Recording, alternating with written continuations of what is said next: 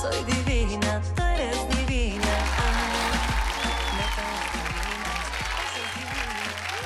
Nacidas del vientre de mujer para ti.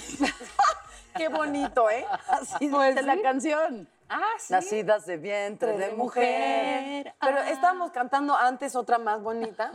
¿Por qué? Que, que dice, recuerdo cuando te entregaste a mí. Güey, ¿han oído la letra de esa canción? Es horrible. Es espantosa, o sea, dice, Pero- ya, ya te lo prometo que eh, ya te voy a escuchar y verte ahí en tu ataúd muerta. No, O ya sea, también le estás agregando. Te lo también. juro que así dice. Neta, Y luego, ¿sabes qué dice? Dice, porque... Pero ya no puedo porque ahora estás bien muerta. Ah, sí, sí, dice, sí, dice, te lo juro. Pero, Pero, es así como una analogía, o sea, de muerta en mi No, corazón. no, no, bien muerta en su cadáver. Así y ya, la gente me reclama y me dice que soy malo, pero ya no puedo pedirte perdón por muerta.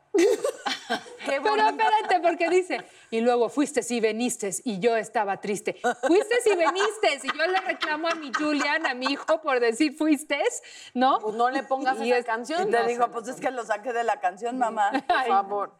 ¿Qué no entendiste? No entiendo. Oigan, y habla, y eso es, es muy bien que lo hayan sacado porque el tema es comunicación efectiva. Entonces ahí no fue tan efectivo. No fue en esa canción ni el fuiste ni veniste. Ni fuiste ni veniste, pero ustedes consideran que tienen comunicación efectiva laboralmente, personalmente. La escucho, señora Duval. Mire, es que yo en la comunicación me fijo muchísimo en la expresión corporal. Ok.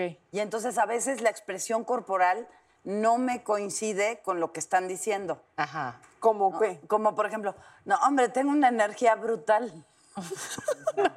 ¿Quién dice eso? No, pero eh, ve lo que te estoy diciendo. Está así, toda así cansada y no, tengo mucha energía hoy. Hoy haría Es que, ¿sabes cómo se llama eso? Eso se llama exceso de Botox. Tengo una energía brutal. No, pero, todo el cuerpo está en, ¿sabes? Sí, Sí. pasa, porque había un concurso en Telehit en el que yo participé y había una chava que siempre decía, no, es que yo sí estoy bien loca. Y yo la veía y decía, pues yo la veo bastante normal, sí sabes, como que no, no, no le hallo a la demencia. Entonces es verdad lo que dice Consuelo. El O a cuerpo- veces, te- no, estoy muy tranquila, ¿eh? Estoy súper bien, de veras. O sea, me siento súper en paz, súper bien. Y dices, ok, ok. No, no sé a quién creerle, si a tu cuerpo o a lo que me está diciendo. Eso se ¿no? llaman drogas, ¿no? Eso También. también, También. también. de Digo, no, también. no por nada dicen que nuestra capacidad de escuchar es mucho más lenta que la de pensar, porque podemos escuchar de 100 a 125 palabras por minuto, mientras que nuestro cerebro puede usar 3.000 palabras para pensar en ese tiempo. O sea, no- ahora sí que no macha uno con el otro. Y por Y también nuestro cerebro tiene una mucho mayor capacidad para leer el lenguaje verbal, Ajá. perdón, el Corporal. por encima del verbal. O sea, Sí. ¿no? te puedo estar escuchando y lo que sea que me digas con palabras, pues claro, lo razono, pero el proceso es distinto. Pero ahí también muy complicada la comunicación en pareja, o sea, de, de qué cosas sí se deben hablar y de, o sea, Todo, ¿no? ¿todo? Yo o sea, la no comunicación en general. ¿No se te hace difícil la comunicación a ti con tu pareja? Este, sí. Porque, a ver, ¿qué haría Sí. difícil una comunicación?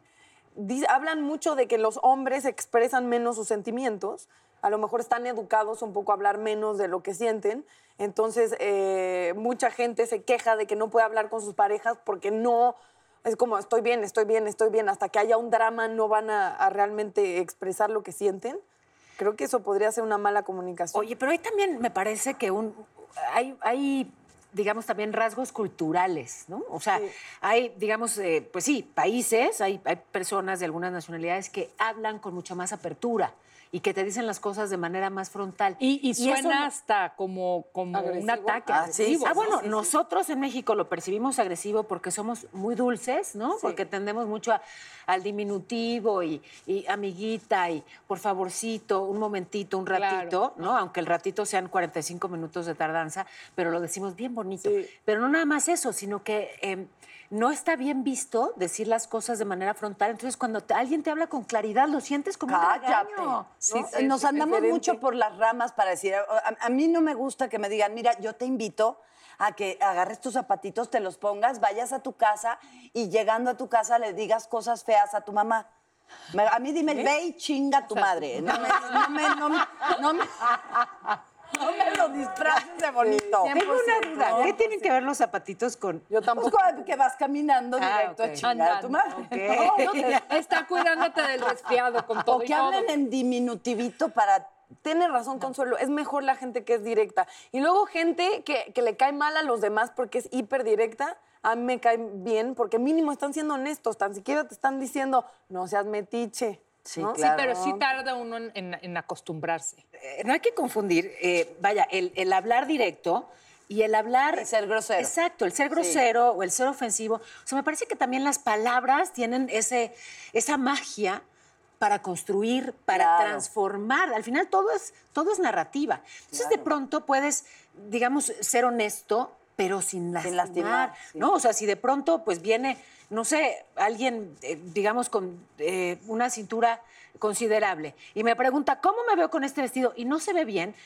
No, no es buena idea que le diga, "Eh, te pareces vaca, pero sí que le diga, te ves más guapa con el vestido negro, ¿sabes? O sea, puedes hacer una Claro. sugerencia, puedes responder indirectamente sin lastimar a la persona, tampoco la dejas que se salga con, a la calle con eso que no le favorece, ¿no? Me parece que hay maneras de usar el lenguaje. Pero siendo- creo que tú sí. eso lo haces a la perfección. O sea, yo que te conozco en una vida este, Normal. que coloquial, o sea, siento que lo haces tanto con la gente con la que trabajas, con tus hijos, con tus amigas, o sea, tú eso, y, y es un arte, porque sí realmente estás diciendo exactamente lo que quieres sin herir, y se te aplaude. Sí. Y- Bueno, a veces tú quieres decir algo sin herir y a ver, dime, ¿se te veía mejor el negro? Se- Te veías mucho más guapa con el negro. O sea, me veo gorda, de la chingada. O sea, lo que me estás diciendo, ¿ves? También lo sabes. Y a mí me pasa que por decir las cosas sea- sí he ofendido gente. O sea, Paola sí es muy buena y yo en mi honestidad sí me he dado cuenta que la- llego a decir cosas que lastimo a la gente. Pero porque en mi idea, es, eh, si es honesto, pues está bien decirlo, pero el modo. A ver, o sea, un ejemplo, forma. Mana. Em, pues sí, como que si- si no me nace algo, no soy muy de halagar a la gente. Siento que en México sí somos muy de, ay, te ves divina, te ves preciosa. Yo solo halago a alguien si realmente me gusta. Y, ay, y me ha pasado que, ay, todos dijeron que hermosa, a Natalia no le gustó. Y me ha pasado decir, no, no me gustó. Entonces, Ay. Sí, o al aire, una conductora una vez dijo, Natalia hace muchas cosas, ¿en qué momento duermes? Y yo dije, cuando tú hablas. Ento- y, y- y ya que sí, ya que- todas, Sí, exacto, esa fue la misma reacción cuando lo dije. Y fue, o sea... ¿Y quién era? Ay, no, eso sí nunca lo voy a volver a cizañosa. ¿Y repetir. nunca te, te lo perdonó? Y me lo perdonó y Ah. me dijo, pinche Natalia, nada más porque eres tú. Porque era de... de Es que sí eres perdonable. De lo, lo vomité, lo vomité y no era como... O sea, no era una broma, está, de verdad te. No, eh, te ella dijo, ¿en qué adormecía". momento duermes? Le dije, a veces cuando tú hablas. Y ya que lo dije y vi las reacciones, dije, ¿cómo dijiste eso, Natalia? En eso estaba pensando ayer, en si les ha pasado alguna vez que dices algo y dices, ¿qué chingados acabo de decir? ¿Cómo me he hecho? Ya no hay... ¿Sabes qué funciona en casos así? O sea, cuando de plano, de pronto, sin querer ofendiste a alguien o pones en la mesa que, pues sí, tiene una condición, que entonces tú te, digamos, solidarices con esa tu condición. O sea, tú también tienes, pues, algún rasgo raro, algún defecto, algún, ¿no? Y entonces, a lo mejor, si él confiesa que, pues sí, él se ríe así porque tiene una condición, pues entonces es el momento para que tú confieses, pues, no sé, que eres una pedorra o algo. Sí, Así de, yo tengo gonorrea. Yo creo que es un gran momento para decirles que tengo enfermedades venéreas varias. Tengo una herpes que brota de repente. Tengo herpes. Sí, y les, así, ¿te acuerdas del primo de un amigo? No, era yo, y no. Yo estoy peor. No, me, me pasó en una boda con mi hermana, que era una prima que la verdad ya se había casado varias veces. Y entonces cuando dicen, este, lo de alguien tiene algo que objetar, o sea, como último momento para que alguien diga algo, y mi hermana y yo se escucha la risota. Y según nosotras, su- y, y realmente, o sea, la prima, no es la prima que llamó al programa, porque ya siempre piensan que es esa. aplicó el así y yo creo que nos vio a mi hermana y a mí así de nunca las debía haber invitado a la boda. Sí, No, esas claro. de la chingada. ¿Para qué las traje? ¿Para qué? Entonces, sí me ha pasado muchas metidas de pata Es que por no tener límites en El mi filtro, el Y filtro. hablando de límites, con las parejas no es importante, es importantísimo tener discusiones. Digo, obviamente no, mucho gusto, ¿cómo estás? ¿Quieres tener hijos? ¿Quién nos va a mantener en la relación? No, pero sí, obviamente, a lo largo de una relación y sobre todo en los meses del comienzo, pues hay temas importantes que se deben de tocar. Exacto. Que son ¿Vas a hablar de mí en netas divinas? Sí, Sí, señor. Sí, todo va a ser... Obvio. Está en nuestro contrato. No, pero, o sea, por ejemplo, eh, la familia de origen, nuestros papás, de dónde venimos, cómo es la dinámica familiar, porque es totalmente diferente en todas las familias. Eh, los hijos, el proyecto de vida, queremos hijos o no, tenemos hijos anteriores, que ese es un tema. Claro. Ese es un No tema. es problema con Consuelo. No. No. Tener hijos, no. ¿Cómo ¿Que funcionará? mi novio tenga hijos? No. Me Ni encantan. que ella tenga hijos. Ah, claro, sí. Lo primero que les pregunto, ¿eh? Ajá. A ver, tu edad para ver si estás en el rango. Pero si me dicen por ahí 37, 38, l- l- mi primera pregunta es, ¿quieres tener hijos? Porque no soy la opción. Sí, no, bueno. Ah, o sea, Entonces, mejor 37 ni es tu rango de...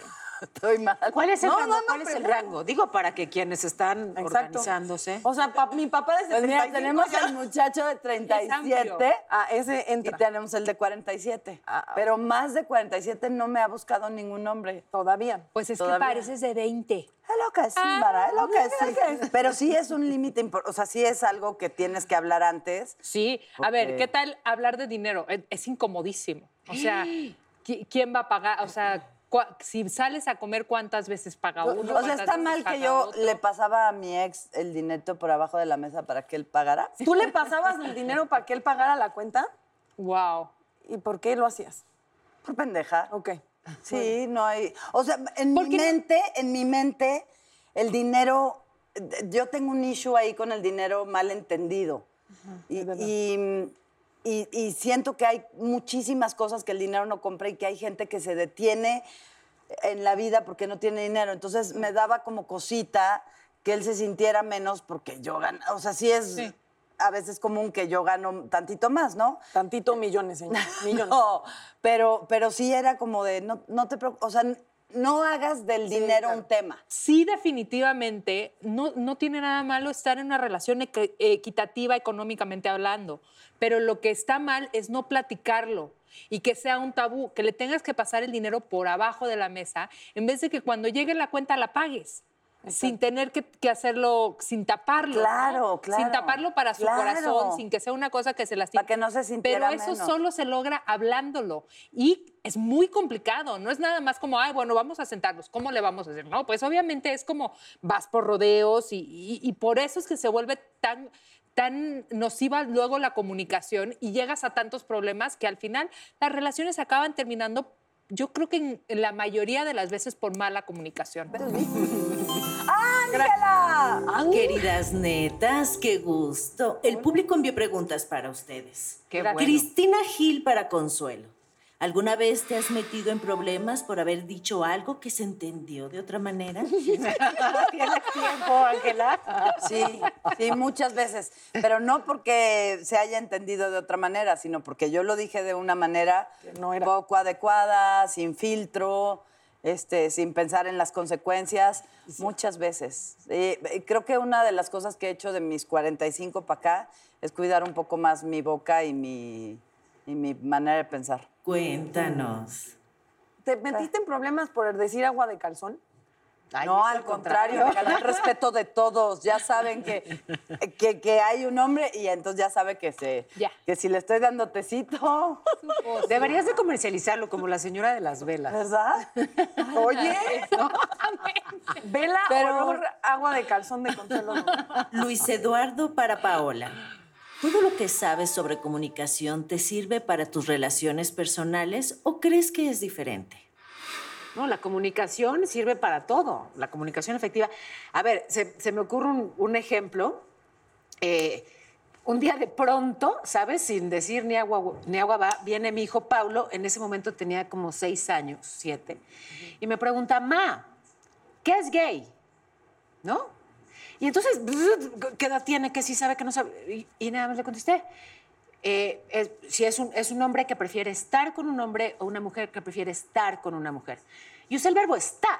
Claro. Estar, que es muy ambiguo, ¿no? claro. Este, no, ¿para qué me metían más? O sea, su, su edad no, no daba para, para llevar el tema más allá. Y con eso es- resolví su duda, porque ya luego la conversación, eh, digamos, nos llevó a lo que él realmente quería saber. Pero salí al paso de algo que de pronto, si no tienes herramientas de comunicación, puede ser un lío con tu hijo chiquito, ¿no? Daniela, Agustín Echevarri dice, a veces me quedo de papá soltero y no sé cómo comunicarme con mis hijos para ponerles límites y que los respeten sin llegar a enojarme. ¿Algún tip que me puedas dar? Te voy a decir a mí que me funciona y esto también lo aprendí de mi mamá. Creo que es importante ponerte en sus zapatos, dependiendo de la edad que tengan tus hijos, si son adolescentes, si son niños, tratar de recordar qué estabas viviendo tú en ese momento y cómo te sentías. Cómo podías, cómo querías expresarle las cosas a tu papá y tal vez no podías, qué es lo que querías hacer, eh, cómo querías irte a la fiesta, cómo tenías nervio por traer malas calificaciones yo creo que es muy importante recordar y tratar de volver a vivir, porque por lo que pasaron ellos, pasamos nosotros también. Entonces sí ponernos en su lugar y creo que eso ayuda muchísimo a la comunicación con los niños. Aida Corral para Natalia. ¿Qué es lo peor que te han dicho en la vida? Aunque haya sido de broma, algo que te haya dejado en shock. ¿Qué mana? Híjoles, me han dicho tantas cosas. Una que dices, esa no la voy a olvidar nunca. Una, em, creo que escuchar em, a un familiar decir eh, cuando falleció mi mamá que no les preocupaba tanto mi hermana porque era muy inteligente, pero que les preocupaba yo. Y como, como escucharlo me, me marcó mucho y me ayudó mucho porque... Sí, porque- callaste el hocico. Sí, porque yo dije, creo que te equivocas, creo que, que soy muy joven y que no me conoces y, y- y creo que nos pasa mucho a, a mujeres que la gente tiene un enorme prejuicio a cómo te ves y a todo lo que tiene que ver con femenino. Entonces, eh, creo que, que me sirvió escucharlo y me dolió mucho y yo era muy joven y dije, creo que estás equivocada, creo que puedo... eh, Como que su idea de su hermana es muy inteligente Ella y no me preocupa, pero camino. Natalia se va a embarazar del primer güey que encuentre, como algo así, escucharlo muy joven me, me choqueó mucho y dije, creo que estás muy equivocada. Y también esas cosas uno debe usarlas como motor y soltarlas porque si no ya se vuelven algo que no te ayuda. Gracias por compartir, netas. Las quiero. Gracias, Ángela. ¿Qué creen? ¿Saben qué me emociona mucho? Que regresando del corte, justamente hablando de, mm, de máscaras, de cómo tenemos que, que actuar para comunicarnos, tú te la dominas. Tienen que ver con quién vamos a estar regresando. Va a estar con nosotros Alguien. Así que le haces así que. Ya el nombre. ¡Rommel Pacheco, mi amor!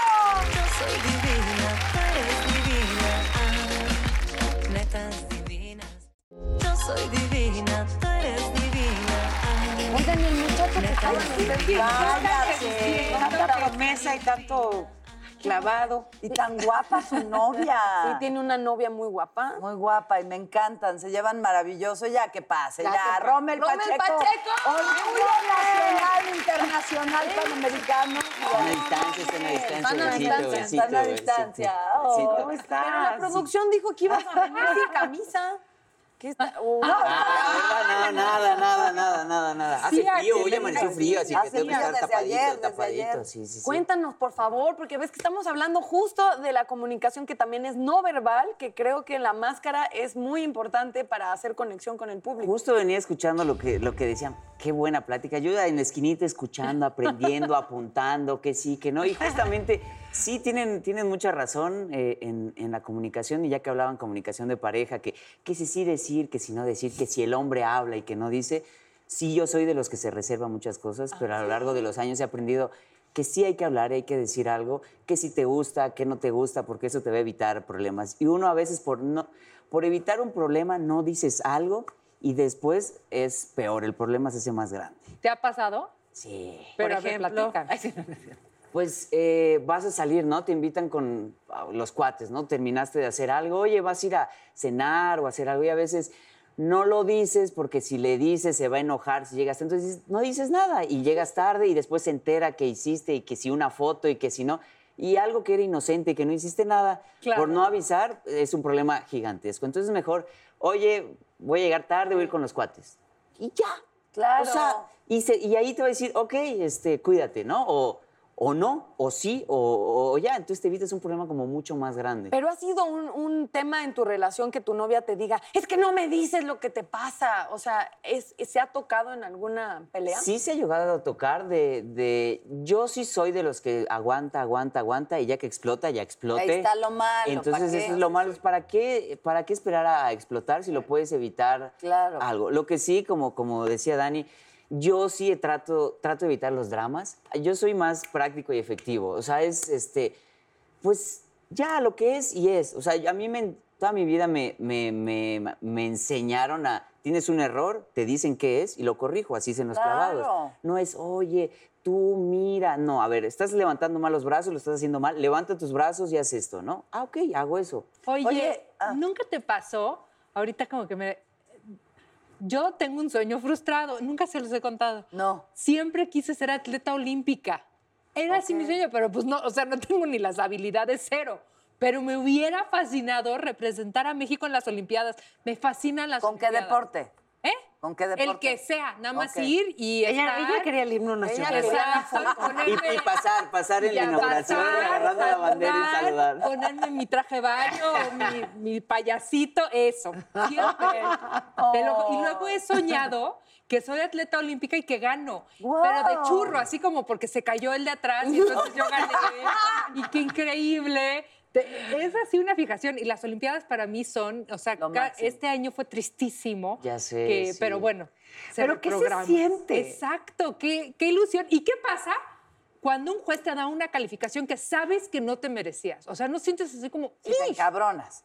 Sí, obviamente, pero eh, tienes que hacer otro clavado. Entonces no te puedes clavar o enfocar en, en esa calificación porque todavía te quedas más clavado si la competencia no ha terminado y no hay nada que puedas hacer. O sea, aunque el juez te haya calificado mal o bien, no puedes hacer nada, ni puedes reclamar, ni puedes ir a tocar. Oye, juez, ¿qué pasó, no? O sea, en no- ese momento, pero tres días después. tampoco, Le porque no, no ganarías nada. Antes del clavado le haces...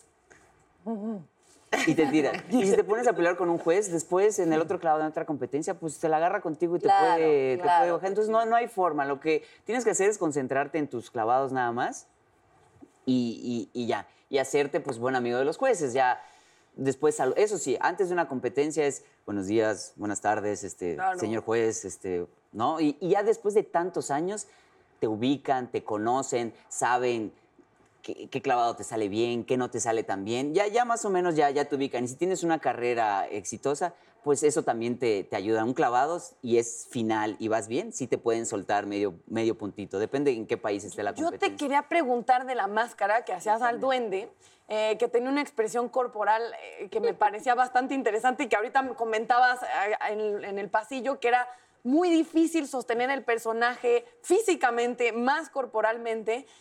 ¿Crees que en la máscara tiene más que ver lo que le imprimen ustedes en personalidad o que el personaje per se ya tiene ahí un mojo a favor o en contra? No, yo creo que uno es el que le pone la personalidad al, al- al personaje. Bueno, has estado en varias temporadas. Yo traté de, de, de la temporada pasada. ¿Cómo llegó a ti, duende? ¿Cómo, ¿Cómo te llaman por teléfono y te dicen, oye, cantas? ¿O cómo, cómo? Claro que canto. ¡Claro! Claro, ¿no lo vieron? Eh, el productor también de, de este O sea, programa ¿no que tienes está, que que está por cantar aquí. para salir? Pues, cuando, pues no cantar, pero cuando menos que no le Pero- lastimes los tímpanos al, al pobre público. Te llamaron y contestaste, bueno, Sí, buenas noches. Aquí. Ay, ¿verdad? Este, me habló gente de la producción de, de- de- de La Máscara ofreciéndome el, el- el programa. También no es mi primer reality, he estado en, en- ya en, en- en Ok. otros. Creo que mi nombre ya aparece ahí por la lista de las televisoras. Y yo dije, wow, está padrísimo. La única cosa es que sí, no soy cantante. O sea, la verdad es que me encanta cantar y subo historias cantando, pero no es lo mismo que te guste allá hacerlo profesional. hacerlo y estar a nivel nacional, internacional. No me importó. Muy bien. ¡Guau! Y dije, eso sí me preparé. Este, estuve en, en las clases de canto y me da risa porque me preguntan cuánto tiempo te has preparado para los Juegos Olímpicos. Y la gente cree que voy a decir seis meses, un año. No, llevo 25 años, justo estoy cumpliendo 25 años de carrera deportiva. Y ahorita que digo, ¿cuánto tiempo te preparaste para la máscara? Dos meses. O sea, es muy poquito, ¿no? Pero el tiempo que, que, que tuve. Pero fueron dos meses intensos que estuve en clases de canto, estuve todos los días, eh, la, la, la, la, la, y, uh, brr, y con el popote y soplas y, y de, de- ah, se escuchó feo eso, popón. Oye, Fox. Así que la quita la máscara, no más para ver, ¿no? O sea, A ver, a- aclarando, aclarando ese soplar el popote, no, no, no fue traba para entrar a la máscara. No, déjenme aclarar, no, Así no, no, practicaste por sí.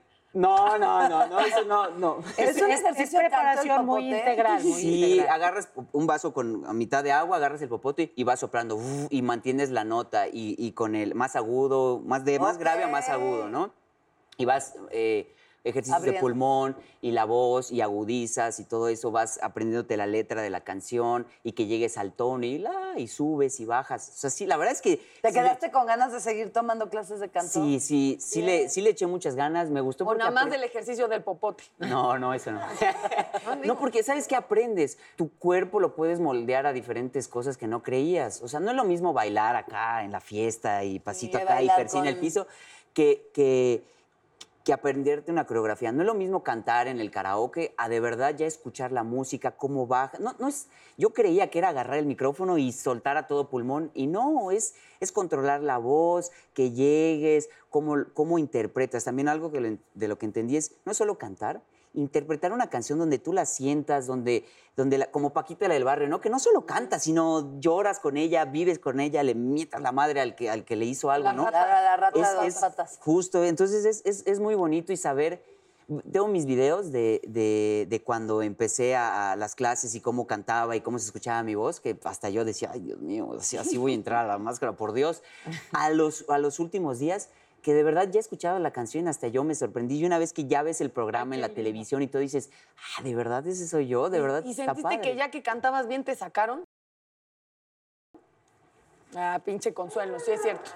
ya Te voy a reír, yo me hubiera salvado. ¿Qué no dijiste que, te- que a los jueces no hay que tratarlos mal? Pero ella no es juez, es investigadora. Es Exacto. investigadora. Es sí, investigadora. Se llama la investigación. No, la verdad es que eh, esto está complicado. O sea, estando en el, en el personaje, no sabes quiénes son los demás. Es, es de verdad Eso hermético, es ¿no? secreto. Me no encanta sabes. Hasta uno mismo está haciendo apuestas. de ¿Quién será este? ¿Quién será este? Y, y hubo plátano que, que, banana que me tocó la mano y dije, ah, es niña. Pero, ay, ¿cuántas pueden ser? No, es muchísimo. El En- plátano te tocó la mano. Sí.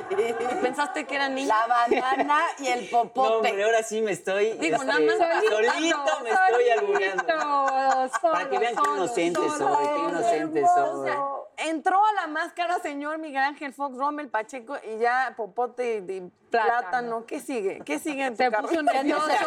Dios se mío. puso nervioso Hay que- cuando el plátano lo Exacto, tocó. hay que hacer La- ya la una banana, carrera de dragas y, y Rommel Pacheco la va a protagonizar.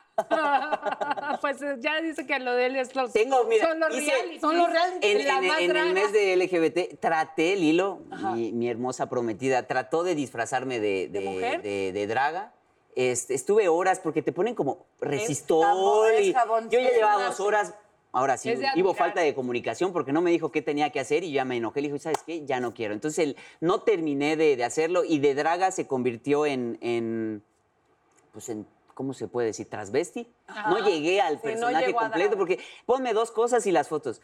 Pero como no llegué a draga, pues obviamente no lo subí en internet y la verdad es que me veía muy guapa y tuve miedo que... que, que- que- enamo- enamorar Enamorar, enamorar. Es que es un arte ¿Qué tal ya se deja sentir el acento? Me encanta tu acento, me encanta. ¿De qué? ¿Por qué? Soy yucateco. Es, Es yucateco, yucateco. no, lo- no lo notaste. Soy yuca, Pero si lo tiene claro. Y una cosa, este, yo en chismosa, siempre quiero saber, ¿ustedes tienen que ver con escoger el personaje o tú entras al programa y es como, dicen- este es tu hijo, duende? Haz- dale. A mí, no sé los demás, a mí me dieron como tres opciones. Ah, ok. Algunas ya, ya estaban eh, apartadas. Me dijeron, de estas opciones son las que tú puedes eh, escoger. Ok. Y el duende, la verdad, se me hizo que iba conmigo. Pues Sí. digo, tengo también mi orejita de... de- de- Ya de- vi, sí, sí. Y de pronto como Este, yucateco podía ser como una yucateco, luz. Como una luz. y, este, y la verdad es que estoy, el parte del duende sí, soy, sí fui yo, pues soy inquieto, soy como travieso, ver, como, como brincolín y luego estaba, estaba así todo el tiempo. No, y les digo, algo era cansado. Primero la cabeza era muy grande, muy grande. El- Bueno, el- pero eres yucateca. soy- Exacto. eso sí. Ah, para ser yuca no estoy tan, no estoy tan cabezón. Y el, el- la vestimenta, el traje, no era tan grande como los demás, pero sí tenía muchas capas. Capas del chaleco, la camisa, la capa, el no sé qué, el no sé qué. Los Las manotas. Los piezotes. Es- Oye, no, eso era, eso era natural, eso era mío. Ya, le vamos a hablar a la Ah, novia. háblale, há- háblale, háblale. Y eh, pesaba un montón, entonces... Y como yo no perdí el personaje, de la temporada pasada yo vi que Badir nunca dejó de moverse. Y dijo, Nunca. "Ah, si él ganó, yo tengo que hacer lo que la gente gana. Claro. Entonces, fuera, aunque no estuvieran grabando, yo estaba así, ¿no? Entonces yo por dentro yo estaba sudando, sin aire, Claro. desmayándome, y yo, no pares, no pares, el público está ahí, él va a votar, él va, tú sigue, hasta que terminaban y, y Natalia podía ver que yo llegaba, hay un- había un como pequeño set, Sí. yo me tiraba y yo no sabía, o sea, yo no sabía quiénes estaban alrededor, solo, duende, ya, párate, y yo, Ese es un lado muy chistoso porque los, justo está el túnel, está el backstage y cuando lo recibes de verdad da mucha ternura ver el esfuerzo porque vienen sosteniendo el personaje y de repente yo veía al duende y se tiran en el piso porque, porque están cargando al personaje. Entonces Claro. volteaba y estaba este con el báculo así, tirado en el piso y le pasaba también elefante.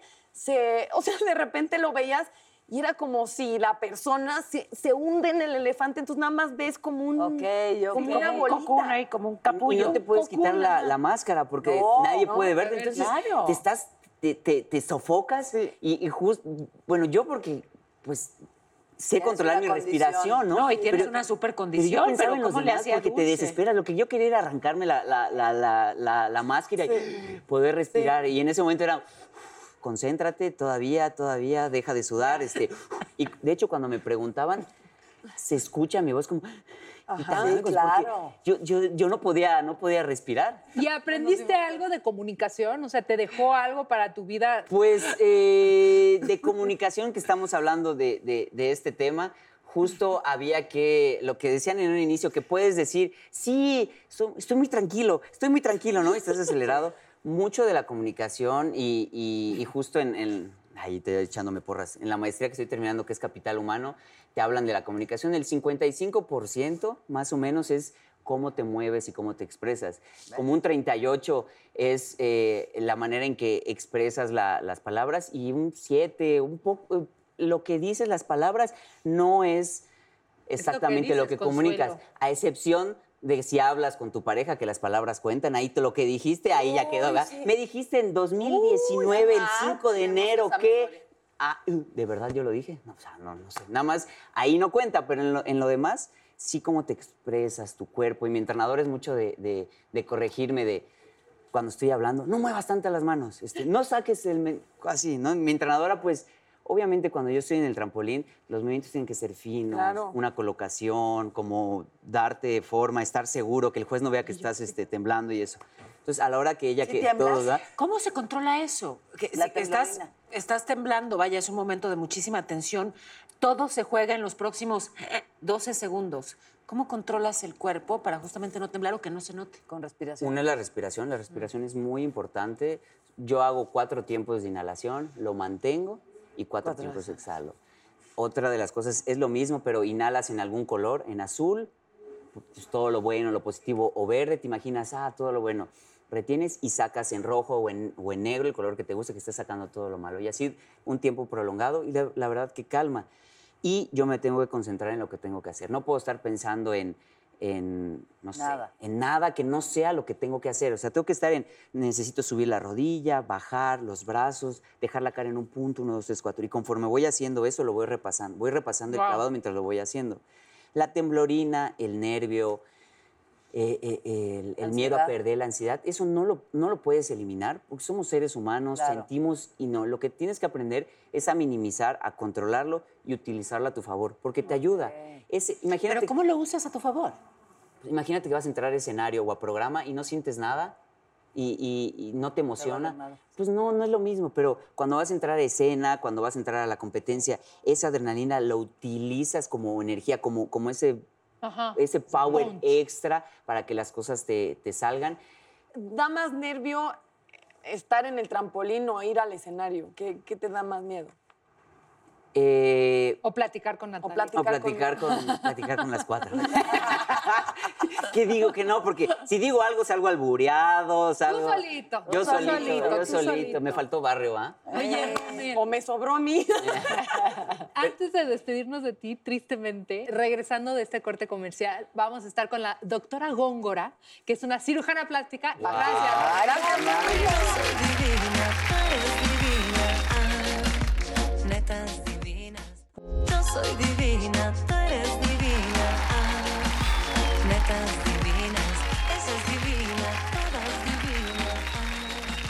Sí, muy bien, muchas gracias por invitarme. Claro, es un paquete, así le llamamos, porque es un conjunto de cirugías. Normalmente ahí hacemos liposucción, transferencia de la grasa al glúteo, abdominoplastía si tenemos exceso de piel y levantar las mamas ya sea con implante o sin implante. A veces también podemos hacer algunas cositas como los brazos o dejar bien definida Pero todo al mismo tiempo. todo al en mismo una- tiempo. en una- Son más o menos siete horas de cirugía. Sí, es una cirugía cansadita y tienen que ser candidatas, porque no todo el mundo es candidato a esta cirugía. Es una cirugía grande. ¿Quién no es candidato? Pues pe- pacientes que tengan problemas de salud importantes o que tengan sobrepeso llegando a una obesidad, la verdad es que no son candidatos. Primero tienen que bajar de peso y, ya hacer, ajá, hacer Bueno, y paquete. si dura siete horas la cirugía, ¿cuánto dura la recuperación? Dos semanas. Normalmente yo les pido dos semanas que estén en casa y ya la tercera semana ya pueden regresar a trabajar, hacer actividades Pero dos semanas como manejar. momias, ¿no? Porque hacia Sí. adelante, atrás. Sí, sí, sí, lo A pasas mí un poquito mal dos Me semanas. contó un pajarito aquí que tú te acabas de hacer el paquete. No, no, paquete Ah. no me hice. Me hice abdominoplastía hace seis meses. Justo cuando empezó la pandemia, pues gracias a Dios tengo mucho trabajo. Entonces, si yo pongo como todo en pausa, me complico mucho, ¿no? Y ahí empezó la pandemia y dije, o me opero ahorita o no me opero nunca, porque yo ya me había hecho lipo y mi piel había quedado flojita, había quedado pues con flácida. Entonces no me gustaba cómo se veía y dije, ahora es cuando ya me marqué el brazo, que esto lo pueden ver, es artificial. Ah, pero y la verdad, me da ¿cómo igual. se marca el brazo con cirugía? Haces un hoyito chiquitito aquí, no sé si se alcanza a ver ahí en alguno de los de las tomas, pero es un hoyito muy pequeñito y de ahí marcas el brazo. Es esto que ven aquí, me encantaría decir que es debido al ejercicio, pero pues no tengo mucho tiempo para hacer ejercicio. Y yo entonces- nadando como tarada. No, siempre se ve más padre, obviamente, si, si hacen ejercicio, ¿no? Bueno, ¿y podemos ver tu abdomen o ya me les- les enseño, digo, aquí. Digo, poquito, pero eh, pues este ombligo es falso, definitivamente. ¿Cómo falso, falso? ¿Cómo? O sea, es Ah, un ah, ombligo aquí nuevo. es donde, Espera, aquí espera, es que donde yo quiero. Aquí Entonces, es donde a yo quiero. Es un ombliguito que no es normal y ya mi herida está bien abajito aquí, que sí me tendría que quitar la ropa, que creo que ya no. Mira tu ombligo, enséñame tu ombligo falso. Eso era lo que yo no quería cuando me operé. Entonces, lo que le pedí al doctor es que me pusiera el ombligo de mi mamá. ¿Qué? Como que el ombligo de tu mamá. O sea, el que, mi- que me tenía conectada con mi mamá, Sí, o sea, ¿sabes? no que- no que me quitaran... es que no, no se puede eso. O sea, Es que no normalmente... Pues sí es, No te lo juro que que, se lo quitaron es. a tu mamá y te lo sí, no, no. O sea, O sea, el ombligo que me que conectaba haces- con mi mamá, que me lo dejaron. O sea, de hecho sí es tu ombligo, pero Sí. hicieron una cicatriz que estuvo un poco mal hecha alrededor de... eh, pero a veces les pasa, a muchos pacientes les pasa que la cicatriz no queda tan linda, ¿no? No esa fuerza que el cirujano te lo hizo mal. Muchas veces tú dejas una cicatriz muy bonita en una abdominoplastía y no cicatriza tan bonito. O chance no le hace entendió. queloide, ¿no? Chance Sí, llegaste y, sí me puede hacer el ombligo de quiero- mi mamá y ahí. Póngame ese ombligo. Tú también vas a Quiero enseñar la panza. al tema de tu... ¡Qué bárbara! Ay, gracias. unos abdomen. Es que es perfecto. Ay, gracias. Pero abdominoplastía, a ver, para los novatos, por favor, porque no podemos Sí, asumir que sí, todo el mundo tengo-. Eso es bien importante definirlo porque muchas pacientes llegan al consultorio y me dicen, yo vengo por lipo. Y por ejemplo, no sé, ahorita que platicábamos hace ratito de yo tengo piel excedente, yo no puedo hacer una liposucción en alguien que tiene piel excedente. porque queda como globo desinflado. Quedas horrible. O sea, imagínate que inflas un globo y luego lo pinchas. ¿Y cómo queda, cómo queda ese globo? Queda aguadito. Entonces es exactamente lo mismo. A veces cuando tenemos tanta piel, lo que tenemos que hacer primero es jalar la piel y luego hacer una liposucción. O sea, no crean que puedo ir y hacer liposucción de todos lados. La lipo se puede hacer de los brazos, de la cintura, de la espalda, de las piernas, inyectar la pompi, pero no se puede hacer lipo de la parte anterior de todo el abdomen. Tienes que cuidar la circulación porque estás levantando completamente la piel. Entonces, muchas veces yo les digo, vas a ir seis meses después al cónsul para hacer un refinamiento de la cirugía, hacer una liposucción ya de marcaje, para que ya queden como con el abdomen súper firme. La abdominoplastia te jalan Te la piel. jala, coses por dentro, haces un como corset interno que te hace estar más acinturada, más derechita, que no tengas los músculos separados, que probablemente pues, las que ya son mamás aquí eh, Imagínate, yo tuve gemelos. Exacto, hiciste una diastasis enorme, que eso es que los músculos abdominales se separan y eso es casi imposible regresarlo con ejercicio. O sea, el- los ejercicios hipopresivos te pueden ayudar, que son esos ejercicios donde metes la panza, aguantas mucho y te ayudan un poquito a mejorar la diastasis, pero realmente músculos rotos, músculos que se tienen que reparar, ¿no? Y sabe, yo, o sea, yo honestamente sí me sorprende porque te veo tan joven y te escucho hablar de tantas cirugías que dices que diario practicas cirugías. Sí, solo martes y viernes no, que son mis días de consulta, pero los demás días dos o tres cirugías por día por lo menos. Wow. Sí, la verdad sí. Pues, Digo, soy chica, so- tengo 37 años. ¿Cómo? pero... Estás en la pubertad. Sí, bebé. Pero, pero Porque estudié 16 años, entonces sí fue, fue un rato de, de estudios. ¿Qué es lo que más, eh, eh, ahora que comentas que diario operas, qué es lo que más haces? Contorno corporal, o sea, hago también cara, pero a mí lo que más me gusta es lipo, de hombre también me gusta mucho hacer cuadritos en los hombres, este, mama, contorno del glúteo, eso me encanta. Pero pues de lo repente que, también hago lo que me tiene volando es que, a ver, eh, eh, la operación esa cuyo resultado tan favorable acabamos Gracias. de ver, ¿te operaste tú? O sea, ¿tú No, no, participaste no, en la no, cirugía no. o cómo estuvo? No, no, no, no se puede. O sea, Ah, bueno. normalmente tienes que estar anestesiado y las pacientes siempre, que espero luego se metan a mis historias a verlo, muchas veces las pacientes lo hacemos con anestesia epidural, que eso es un piquetito en la espalda como es cesárea, y las tenemos sedadas. Entonces ellas no es como que estén, pero te lo ponen sedada, entonces ni Ah, cuenta te das, estás dormidita. Pero a veces yo en la cirugía, justo cuando acaba, las despertamos y les digo, haz una abdominal, haz una lagartija para que enseñen todavía más el resultado inmediato posquirúrgico, ¿no? No es que hayan estado toda la cirugía despiertas, pero yo sí le pedí a mi anestesióloga específicamente así de, a mí no me tienes un ratito despierta para que yo haga un video y te mato. Y me dijo, bueno, está bien. Y estoy así de, a ver, enseñen cuánto me están cortando. Y a quien se lo he enseñado, porque mucha gente, a mí esto me sirve mucho también en el consultorio para, oye, ¿y cómo queda una herida de abdominoplastia? Pues así, ¿no? Y se los enseño así tan natural como tú ahorita acabas de enseñar tu ombligo. O sea, así puede quedar. Esto es un resultado que yo considero que es bueno. Yo creo que el 80% de las pacientes llegan diciéndome, quiero el cuerpo de Belinda. Y hay pacientes que no les ¿Por qué no puedo el ofrecer paquete Belinda? paquete Belinda, ¿no? Tal cual les digo, a ti no te puedo hacer un Belinda, o sea, no puedo. No, o sea, pero también es la genética de Claro, Belinda. y, que y está hay señoras que llegan así o que llegaron con 10 embarazos y me dicen, quiero quedar como Belinda, pues tal vez se va a poder en muchas cirugías, ¿me entiendes? Depende Pero no en cuál video, una. a ver. A ver, Un ¿y algo. quién va más contigo? ¿Hombres o mujeres? No, mujeres sigue siendo 80% de la consulta. O sea, cada vez van más hombres, que me hace feliz eso. Como que yo siento que está cambiando y la mayoría de chavos que están yendo conmigo son chavos. O sea, como que ya traen más la idea de tengo que verme bien y si mi novia se ve muy bien, yo me quiero ver súper bien también. Que además, bueno, ya saben que, que tuve gemelos y sí, efectivamente, muchos años sentía, o sea, aunque ya estaba de vuelta flaca, sentía que aquí estaba dividido. Y entonces, incluso si me reía mucho, o, ¿sabes? Que, Sí, que- se que- marcaba ahí un túnel. No, no, y además yo como que sentía mis órganos. Pero bueno, hace ya tantos años que, no sé, yo creo que ya está de vuelta. O sea, nunca me los cosieron, vaya, no tuve esa operación. Y yo creo que ya se volvieron a juntar. ¿Me puedes revisar? Te tienes que acostar tantito, pero... Ya me curé. Aquí O sea, ¿se tose, vuelven a tose, juntar? tose, tose. Pero es que COVID, ¿cómo te Bueno, toso? bueno, sí, haz así presión en el... ¿Otra vez? Entonces se te, se te siente pero como un centímetro de diastasis, que es muy, muy poquito, o sea, nada. O la sea, no se me va a salir. No, no, no, bebé, no. Pero lo estás O sea, bueno, perfecta, la, la posición ideal para revisar eso es acostada, no es en esta. Esta es tu casa. Yo que uso cada minuto, les consta. Sí, Exactamente, de una vez. Aquí una vez, Pero es común y O es sea, magnético. ¿en qué te afectaría tener esa separación? Pues puede darte problemas en la espalda porque no tienes buena firmeza en el abdomen, entonces Ah, todo el tiempo estás así y, y literal tener una hernia pues se puede desencadenar en algo que sí sea una complicación muy grave, que se atore un intestino y que haya una necrosis. Digo, es muy es Muy poco raro. común, pero si hay una Pero hernia, una hernia se debe reparar La siempre. sensación es horrible. O sea, yo sí sentía que se me salían los órganos, ¿sabes? O sea, Sí, de verdad. ¿Sabes? Sí, que sí de tiene- pronto cuando tosía mucho, ¿no? Con un estornudo fuerte, sí decía, "Ay, p- por favor, apéndice. Sí, ¿no? sí, Manténlo a tu lugar. Ya, ¿cómo es Paola acomodándose mientras hacía radio? Ya el pulmón echándolo a su lugar. Así en el corte comercial. Oye, doctora, ¿y estas operaciones al alcance de quién están? Porque sé Son caras. que son porque muy caras. como ¿Alrededor son de 100 tantas mil horas, pesos?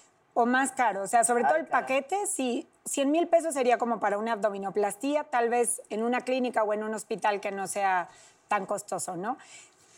Ya sabes que esto tienes que incluir muchas cosas, o sea, es el costo de anestesiólogo, de ayudante, Claro. del costo del hospital, de las fajas, de los masajes posquirúrgicos, o sea, es como un conjunto de cosas. Entonces, no son cirugías baratas y me encantaría decir que lo son. Ya hay muchas no. cosas de financiamiento y cosas así, pero siguen siendo cirugías costosas que todavía antes eran solo para gente de mucho dinero, ¿no? O sea, de hecho, la cirugía plástica empezó para siendo gente así y ahorita cada vez es como más accesible porque hay más formas de pago. Este tipo de procedimientos, cualquier procedimiento, aunque sea una inyeccioncita de Botox, lo tienen que hacer con profesionales, Claro. con las credenciales necesarias. No se vayan a una oficina patito porque es más barato. A mí me da miedo porque también dicen, ¿de qué murió? Se hizo una lipo. No Ah, que puede se ser en la plancha. No, sí puede ser. O sea, cualquier Ah, cirugía tiene riesgos, cualquiera. O sea, pero si tú me preguntas, ¿el riesgo es más alto de morirte manejando o en una lipo? 100% manejando. Manejando. Pero no vas todos los días manejando pensando me voy a morir, ¿no? Sí, no. Gracias a Dios, a mí nunca se me ha muerto nadie, espero seguir con ese número. pero todas las cirugías, todas tienen riesgos. Y riesgos que como doctor, créeme que te estresa mucho que, que no pasen. Y entre, por ejemplo, entre más cosas hagamos, estos paquetes que decíamos ahorita, entre más horas de cirugía sean, más riesgo tienen. Claro. Entonces, pues eso, por eso también les digo, tienen que ser pacientes que sean muy buenas candidatas, ¿no? no pero por lo mismo no sería más recomendable de una cirugía en una. Claro, pero es mucho más costoso. Y la gente, por ejemplo, Es ahorita lo que de decíamos, a ver, yo tengo dos semanas para recuperarme. Si no me lo hago ahorita, no me lo voy a hacer después. Entonces, prefieren hacerse como más cosas de jalón a, ok, y tómate dos semanas otra vez en un año y otras dos semanas en otro año. Entonces, Además, supongo, pa- pagas tres veces hospitalización, tres veces eh, anestesia. Sí. ¿No? Tienen razón, todas juntas de una vez, ya, todo. Sí, ya, a todas. Paquete es una golpiza, ¿eh? ¿Tú O sea, sí les digo, es una golpiza. ¿Qué cirugías te has realizado? Yo, sí, me da igual. Me quité las bolsitas de bichat, me hice el hipo y les digo que me quedó flácida la piel, entonces me hice mi abdominoplastia y ya. Pero tú no eres hecho mamá. No, ni quiero hacer. Entonces, Ah, este, como que ¿Lo puedes decir muy- más fuerte para que se lo manden este Ni quiero ser. Bracamonte? Por favor, este, ¿qué dijiste? Ni no quiero ser mamá, definitivamente estoy muy segura de eso. Por Gracias. eso también me hice abdominoplastia, ¿no? Claro, porque- Esa cirugía se recomienda cuando ya no quieres bebés. Entonces, si todavía es... Natalia, más llegan esas candidata señoras eres. y me dicen, es que ya tengo un bebé, pero tengo el abdomen flácido, pero quiero otro bebé. No, espérate. Primero ten tu otro bebé y luego te operas. ¿Cómo le hacen? Porque pompas bellas falsas hay muy pocas, porque parecen de payasito. No, de torpedo. Aquí, de torpedo. Es aquí como, de- o sea, yo he visto unas gente. cosas Aquí en este foro, sí. en los escenarios. Uy, mija. Torpedo. Sí, pues, a veces tienes que poner implante. O sea, si llegara una paciente como tú, que eres muy, muy flaquita y me dijera, quiero pompotas, Ajá. Pues es que. no hay grasa de dónde. Entonces, sería como un implante. Que los implantes todo el mundo piensa que se ven horribles. Como de así. Y cero, ¿eh? Los implantes se pueden ver muy, muy bonitos si es como el tamaño adecuado, en un plano adecuado.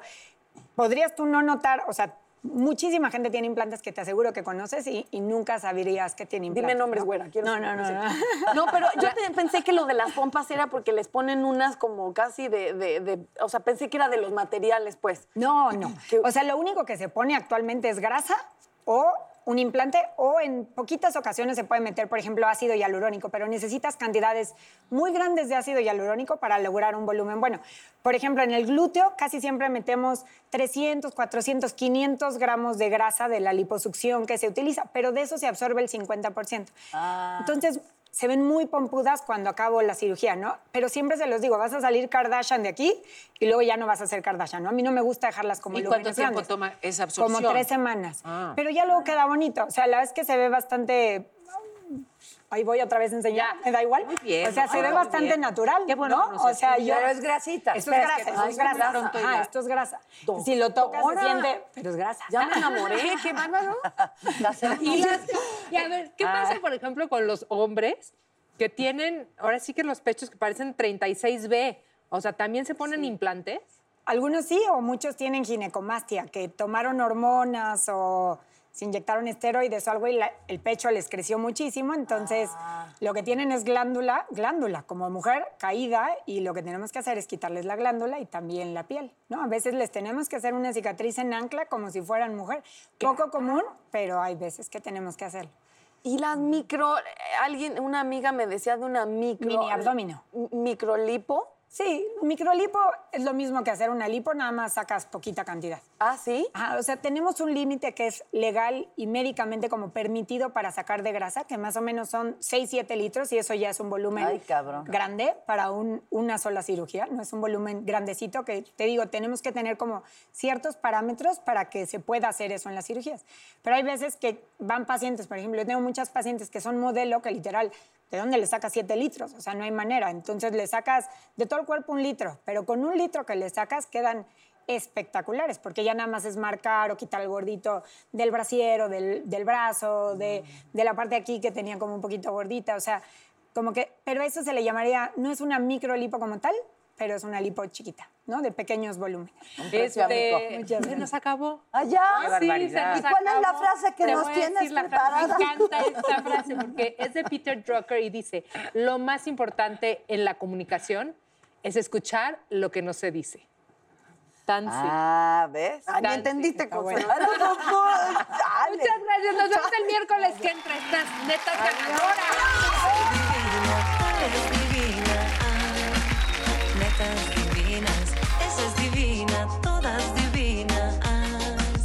Nacidas de vientre de mujer.